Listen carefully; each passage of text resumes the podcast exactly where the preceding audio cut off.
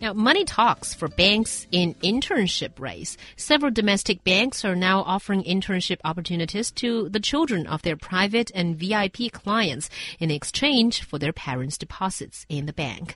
So, do you think that this has sort of become a common phenomenon in the banking industry?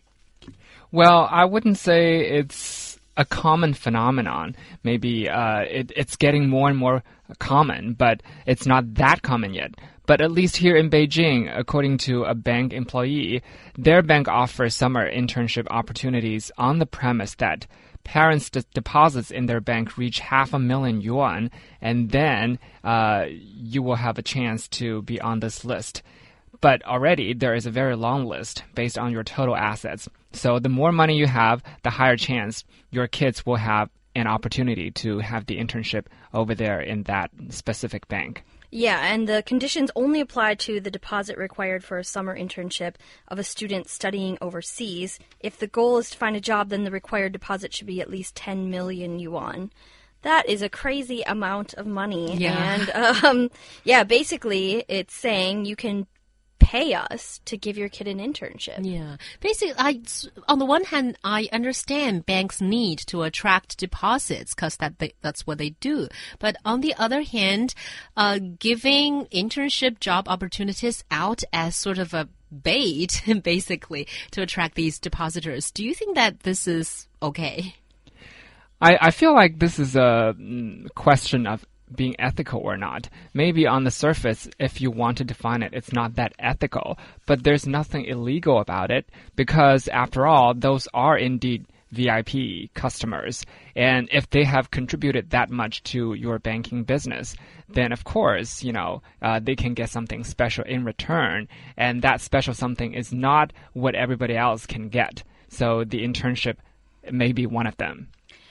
Yeah, I mean, VIP clients, obviously, the reason that you're VIP is that you get some kind of special treatment. Mm. Getting your kid a job, though, I think that that's wrong because I don't think that I think that that means that the job is not equal opportunity, which uh, I would be illegal as an employment practice in the United States, and I think it's also unfair both to the bank and to the and to other people who might want an internship at the at that bank.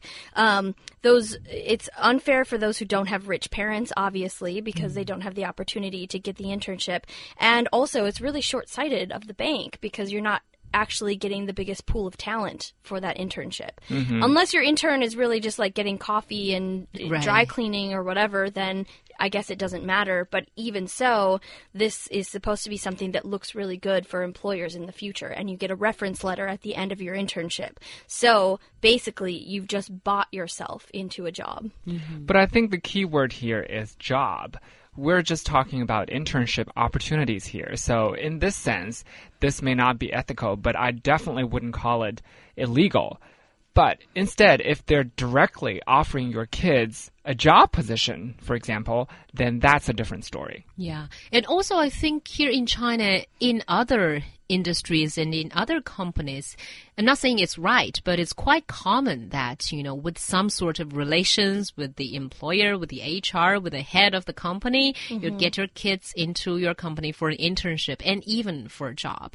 But I'm not saying that it's good. It definitely it's not so good and it reduces the opportunities of other less well connected kids. But, you know, what I, I, guess the banks are.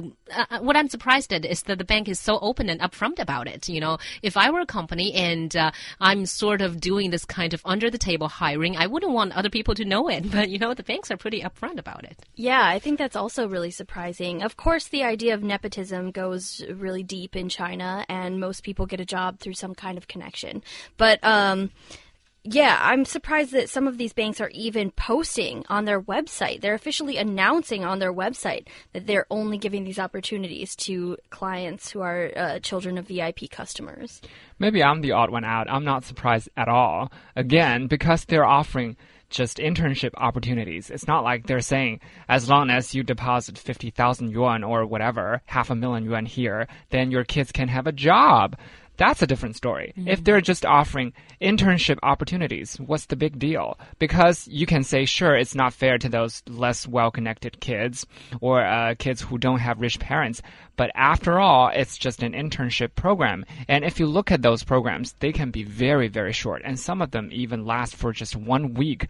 Honestly, what can you learn from just one week? I don't know. I would disagree. I think interns are part of the whole employment uh, spectrum. I think that you have some people who are free interns, some people who are paid interns, some people who are, you know, entry level employees uh, on up to the CEO of the company. And once you become an intern, whether you're paid or not, whether it's one week or, you know, one year, you get to put that company's name on your resume. You get to a reference letter from that company. That is employment, whether or not you're getting paid. Yeah, I think it's very important. I think internships are hugely important nowadays with jobs so difficult to find. And if you're in one of those four major commercial banks uh, for a week, it's something to write about on your resume. Right. And I think a lot of these uh, interns are trying to go get jobs in the West, overseas. And so they're kind of duping those companies overseas by making them think that they've been working for or interning for these major banks. But then uh, those banks overseas, they should have done a better job uh, when it comes to the vetting process.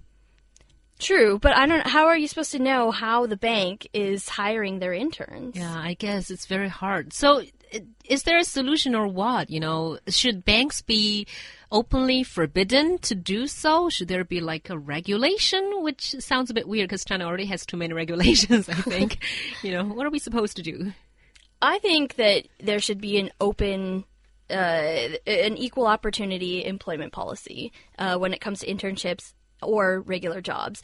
If you're going to have an internship, you need to post it and accept applications from everybody. You don't have to interview everybody, but you should have to accept applications from everybody and choose the best candidate. That's how jobs are supposed to work. In theory, I agree with that 100%. But on the other hand, when it comes to reality, like I said, it's very difficult to not give your VIP customers some special treatment. So in this uh, case, maybe you can set a certain amount. For example, 10% of the internship opportunities can actually be given to special customers.